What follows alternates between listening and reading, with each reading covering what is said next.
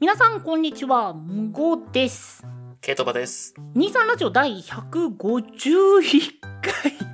はい。 151回だよ。すごいね来。たね。うん。で、えー今日は8月8日の月曜日ということで、今日は、えー笑いの日はいはいはい。です。です。どんな日なんですか笑いの日って。調べてるんで待ってくださいね。はい、調べてますね。はい、笑いの日っていうのが、えっとね、日本不老協会が発足した日で、あ、てか、発足した笑いの日を作る会がせ制定したはい。はもい。はのらしいです。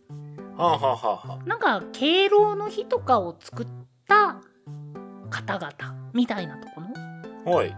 が制定したやつで、えっと、なんか笑い声、はははははははの、の、8、8の語呂合わせだそうで。はっはっはっはってこと。そうそうそうそうそう。ああ、なるほどね。あのね、8月8日ね、いろいろ調べてみたんだけど、そういう語呂合わせがめちゃくちゃ多かった。ああ、他にはなんかあったんですかえっとね、タコだか、タコ、タコの日。タコの日、パチ、はハチハチって こと。いや、あの、タコの足が8本だからって。まあ毎月あるじゃん。まあ、一応その音的な意味で言うんだったら、えっとね、親孝行の日。親孝行の日八八っていうのが母とパパ 急にパパになるんやな。はいはいはいはい。とかなんかそういった語呂合わせとかうん。なんかそういった感じのね音でがやっぱ多かったへえ、そうか。ないんだろうね、他に。語呂と合わせ以外に。あー何か特別なことが起きた日ってこと、そうそうそうそうそう。まあ、特別なことで言ったら去年ね、あ、それはちょっとやめとこうか。まあ、特別な日で言ったら ね去年ね、はいあ、そうだねまあちょ。ちょっとその話やめてね。あの、はい笑いの日だけに、笑いの絶えないポッドキャストにしましょう。でもそうねそうなんかこう明るく楽しくっていうところはやっぱやっていきたいからねはい、そうですね。そうしましょう。今回はケトバがえっとなんかねアニメについて話してくれるそうなんですよそうなんですあのよ。僕じゃなくてケトバがそう。ちょっとこれに関しては本編でね、詳しく話そうかと思ってるんですけど。うーんどんなことを話してくれるのでしょうか めっちゃ台本読めや。めっちゃ台本読めや。いやあのね今回ケトバがシーズン4からねはいはい。ケトバが細かくあのあれケトバがシーズン4をこういう感じにしようっていう風にいろいろ作ってくれたんですよはい。僕と違ってねちゃんとしてるのだからある程度のね、あの、骨組みというか、そうそうそうひな形というかは作ってますね。あ今思うとだけどシーズン3の時ひどかったねあの、チラシの裏書いたんかぐらいのメモが送られてき たから。なんかこんなこと話します。雑談、テーマ、以上です。終わりみたいな。そうそうそうそうそう。まあでもさすがはケトバという、ちゃんと骨組みを作って、あの、それこそね、聞いてくれる人にちょっとでも情報っていうものを、まあなんか、例えばケトバみたいに、あまりアニメ見ないよっていう人からの視点のアニメとかね。ないし、僕らが調べてくるなんかこういったテーマのみたいなことをちょっとでもお届けできるように、シーズン4はどんどん発信してまいりますので、はい。よろしくお願いします。はい。ということで今回えーっとそれではやっていきましょうでいいのかなはい。そうですね。もう台本をガツガツ読むという新しいスタ イル。もうね僕覚えられないんだよ話すことが楽しすぎてはいはいはい。そっちにばっかり気がいっちゃうからオッケーオッケー。行こう行こはいということで、えーここの挨拶は前回と変わらずということで今回も始めてまいりましょうせーの23ラジオ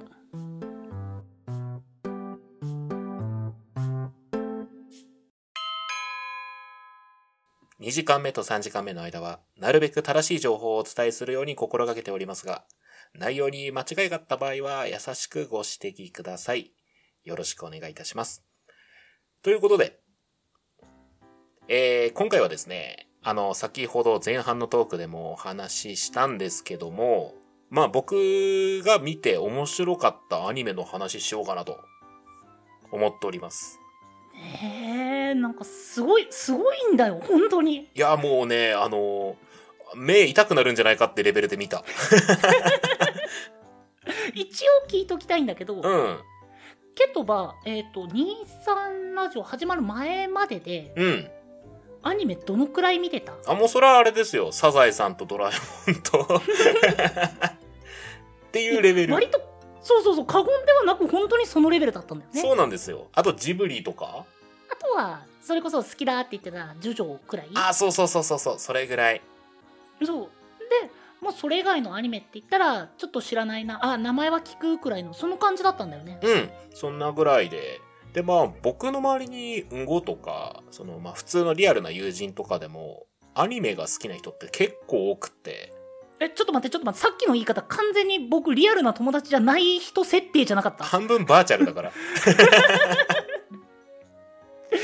バーチャルラジオパーソナリティ。顔出せや顔出せや。まあ出してないからね。で、まあ、その人たちがさ、こう、アニメの話とかするときにさ、ついていけないのがちょっと寂しくて。あー、なるほどね。そう。もうこれはもう俺アニメ見てやろうと思って、もう片っ端から見てったんですよ。うんうん。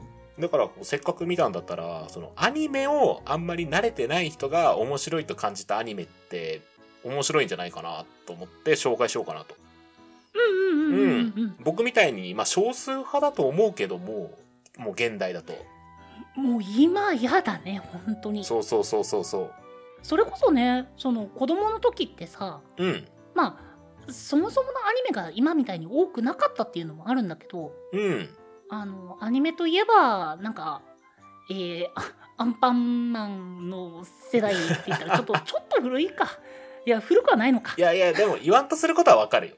で僕らが小学校中学校そのくらいだったかなあの「ワンピースとか「シャーマンキング」とかがこうあー出てくるじゃないですかあとブリーチとかね。そうもうそらハマりますわそらね。でも今ではもう一大文化ですから。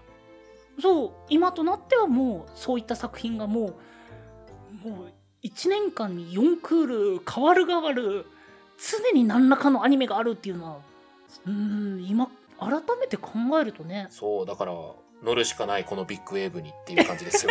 私からすると。遅いけどね、ちょっと。いやいやいやいやまあまあ自分が始めたい見たいと思ったタイミングがベストですからうん。でね、今回はその中で面白かった作品トップ3発表しようかなと。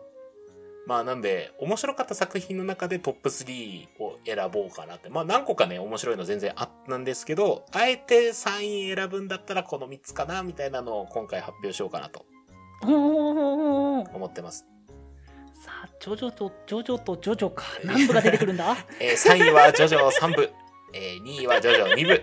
1位は4こ部らですこ。らこらこらこらこらこいつジョジョ好きなんやなって伝わるだけやな。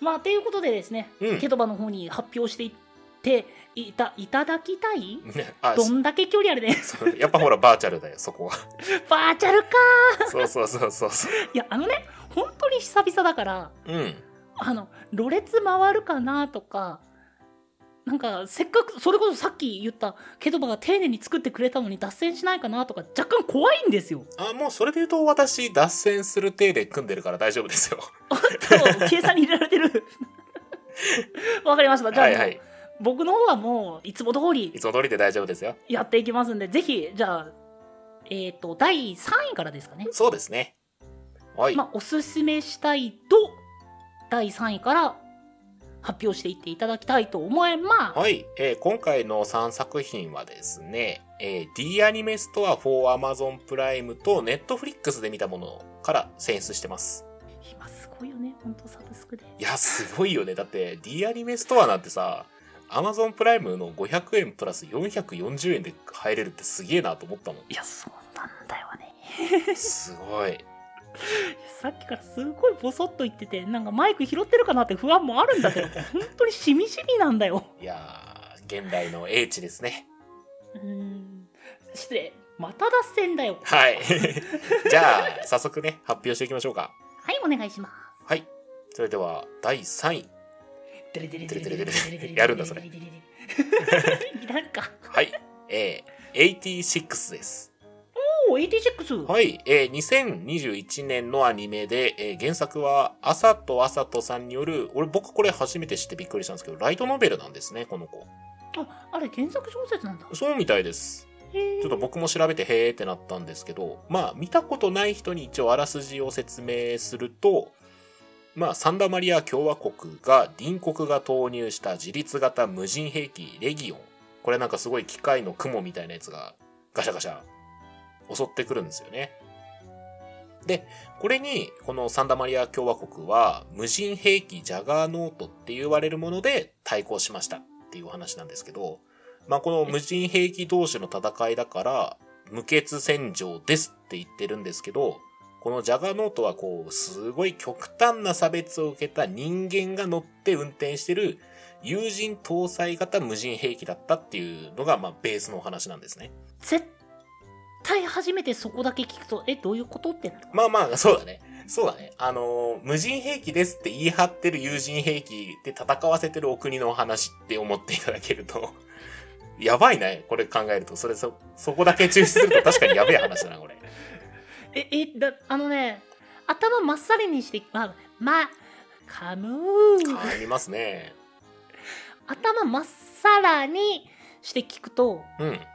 あ、めっちゃ難しいと思ってた。まあ、でも、簡単に言うと戦争ものですまあね。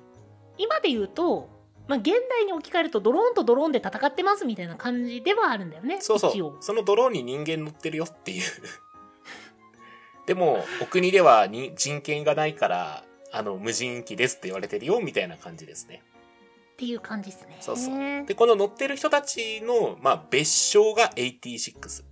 で、この部隊を指揮する、その国でも珍しい差別意識のない指揮官のミリーゼっていう女の子とその周辺で起こる戦争とか人間関係のお話って感じですね。うん。はい。うまくまとめてたんじゃないでしょうか。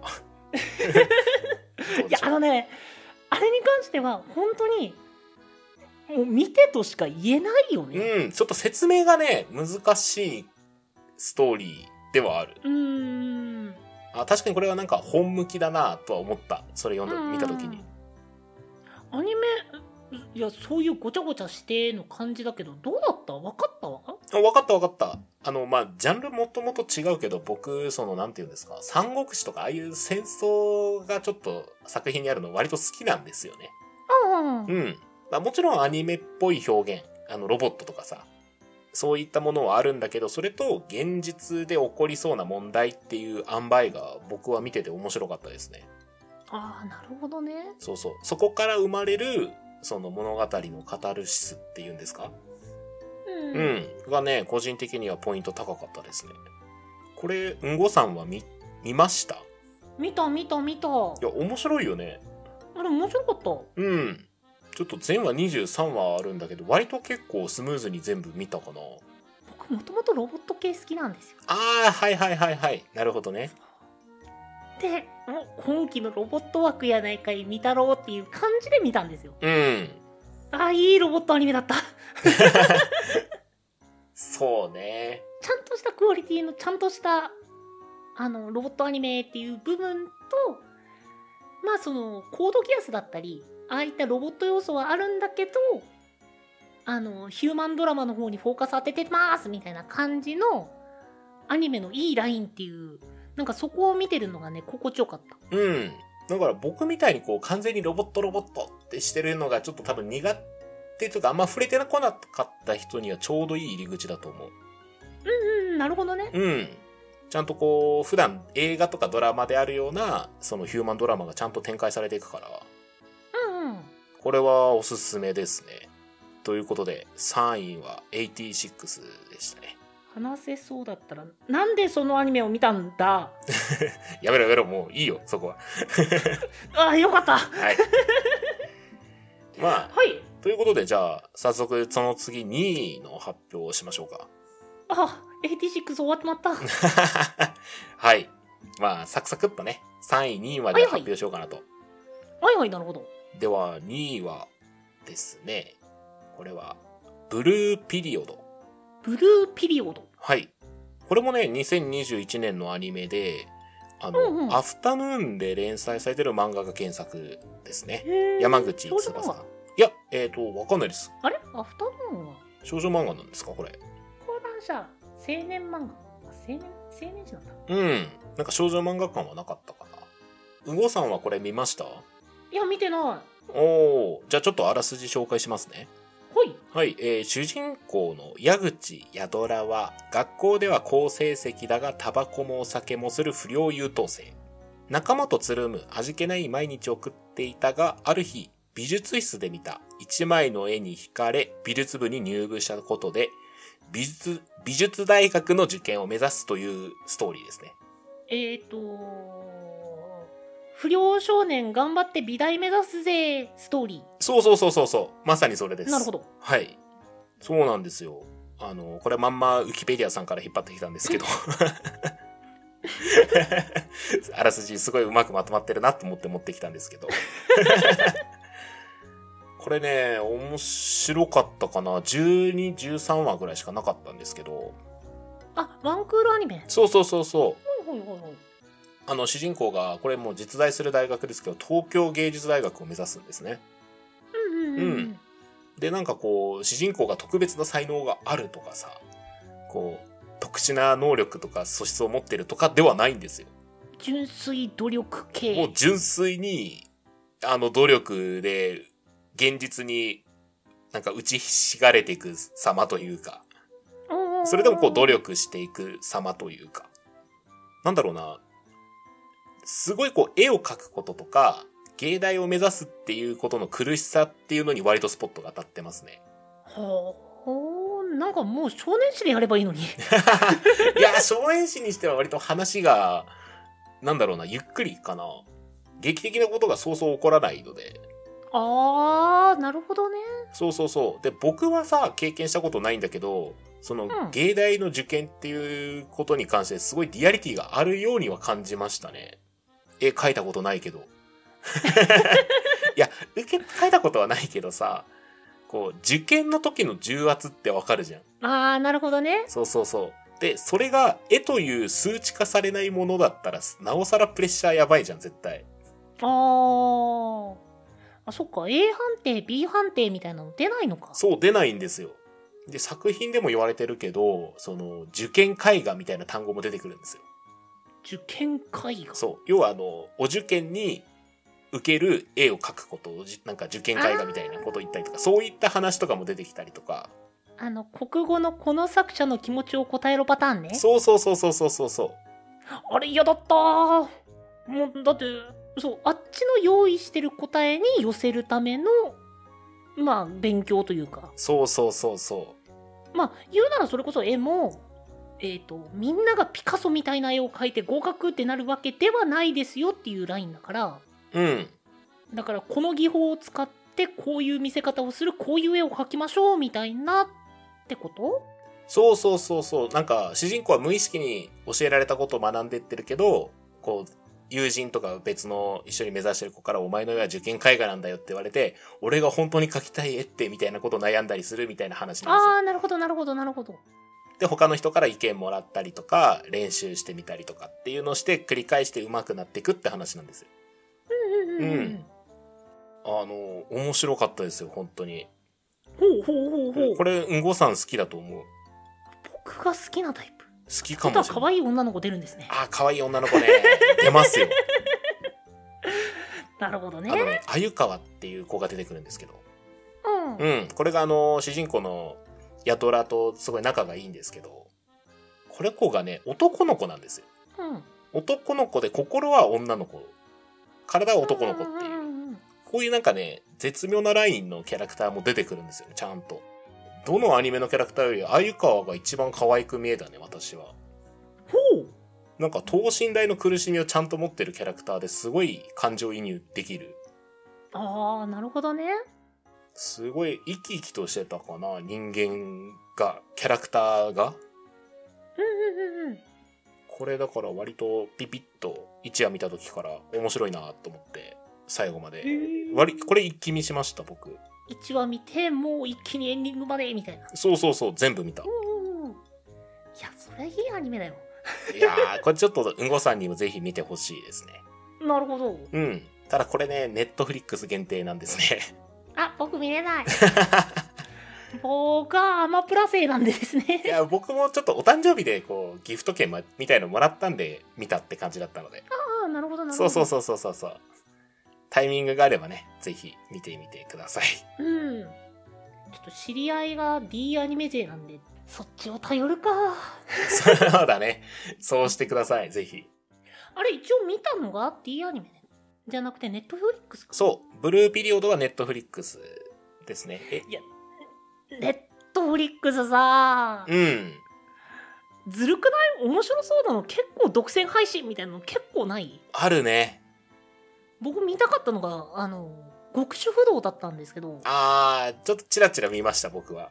もうあれもネットフリックス現、あの、確か独占配信だったんですよ。うん。いや、見たかったな 極不主、極主不動もね、面白いよね、設定が。 あれ好きだった。なんだっか、て津田健さんだし。分かってても笑っちゃうよね。いや、あのね、その YouTube に、うん。そのだから主人公の人をやってる声優さん、うん。まあ、だから津田健さんが、まあ、実際にそのキャラクターの服着て、まあ、コスプレだけど、まあ、コスプレというかちゃんとした衣装着てでなんか部分的にちゃんとした演技してみたいな感じでやってたんですよ。うんうん。もうその段階であ絶対面白いやつやんと思って見てたんですけどね。いや、まあ、ネットフリックス。じゃあ加入してください。あのね、それ言い出すと全部に加入しないといけなくなるあっちの目論見通りだね。の。 そうそうそうそう。もうみんな仲良く手取り合って一個にしよ YouTube で配信しもう。いやもう、あの、有料でいいんだよう。。有料でいいよ別。にその、そうそう、あの、あの、YouTube で無料で見られるようにっていうわけではないんだけそど、いくつもあると本当に手が出せなくなるから、なんかこう YouTube で1本100円とか200円とか高くて500円とかも全然払うもんね見たかったらうーん、ああ、それがいくつもいくつも分散してると、いやいや、っていう愚痴じゃないんだ よ。はいはいはいは愚痴じゃいないんだよ。だから見れないアニメがあるんです。 はいわかりました ということで今回はですねまあちょっとシーズン4の挨拶も兼ねてもあるので2位までの発表で1位おう後半はまあ来週やろうかなと思っておりますなるほど。はい。まあ、シーズン4は前半後半で分けてこう、一部二部で分けてこうと思うので、うんうんうんうん今回は3位と2位の発表でした。 後半へ続く。あそれやるんだ。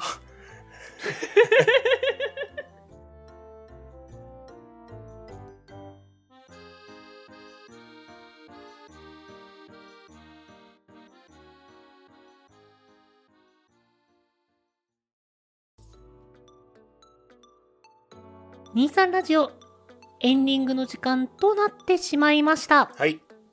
もう、この言葉は口に馴染んでて久々のはずなのに、スルッと出た。実家のような安心感。まあ、ということで、え今回は、ケットバの選ぶ、えおすすめするアニメトップ3のうちの3位、2位の発表でした。はい。まあちょっと、シーズン4からは、ね、前半戦、後半戦、みたいな感じになるので、はい。なります。はい、ぜひ、まあ来週にはなっちゃいます。ごめんなさい。えっと、更新頻度は、あの、1週間に3回とかじゃなくて、週に1回という形になるので、まあ、来週を楽しみにという形で、はい。ぜひぜひ1位は何かというのを皆さん予想していただければ、僕今のうちに予想してみようかな。もうぜひぜひちょっと紙とかに書いて当たってるかどうか確認してください。んネットフリックスと D アニメストアですね。 D アニメストアね。はい。でその上で最近のアニメが3位2位だったってことはよし決めたはい。あと、その1位以外にも、み3位の中に、3つの中に入らなかったけど面白かったアニメもいくつか紹介しようかなといいねいいね、思ってます。まあ、こんなとこですかね。ですね。はいということで、来週もちょっとお楽しみ満載ということで、ぜひぜひ、えー来週も楽しみにしていてくださいましたら幸いです。ということで、ご意見、ご感想、ご質問、じゃんじゃんお待ちしております。はい。概要欄にありますメールアドレスか、各種 SNS にお願いいたします。お相手は、ケトバと、んごでした。また来週はい。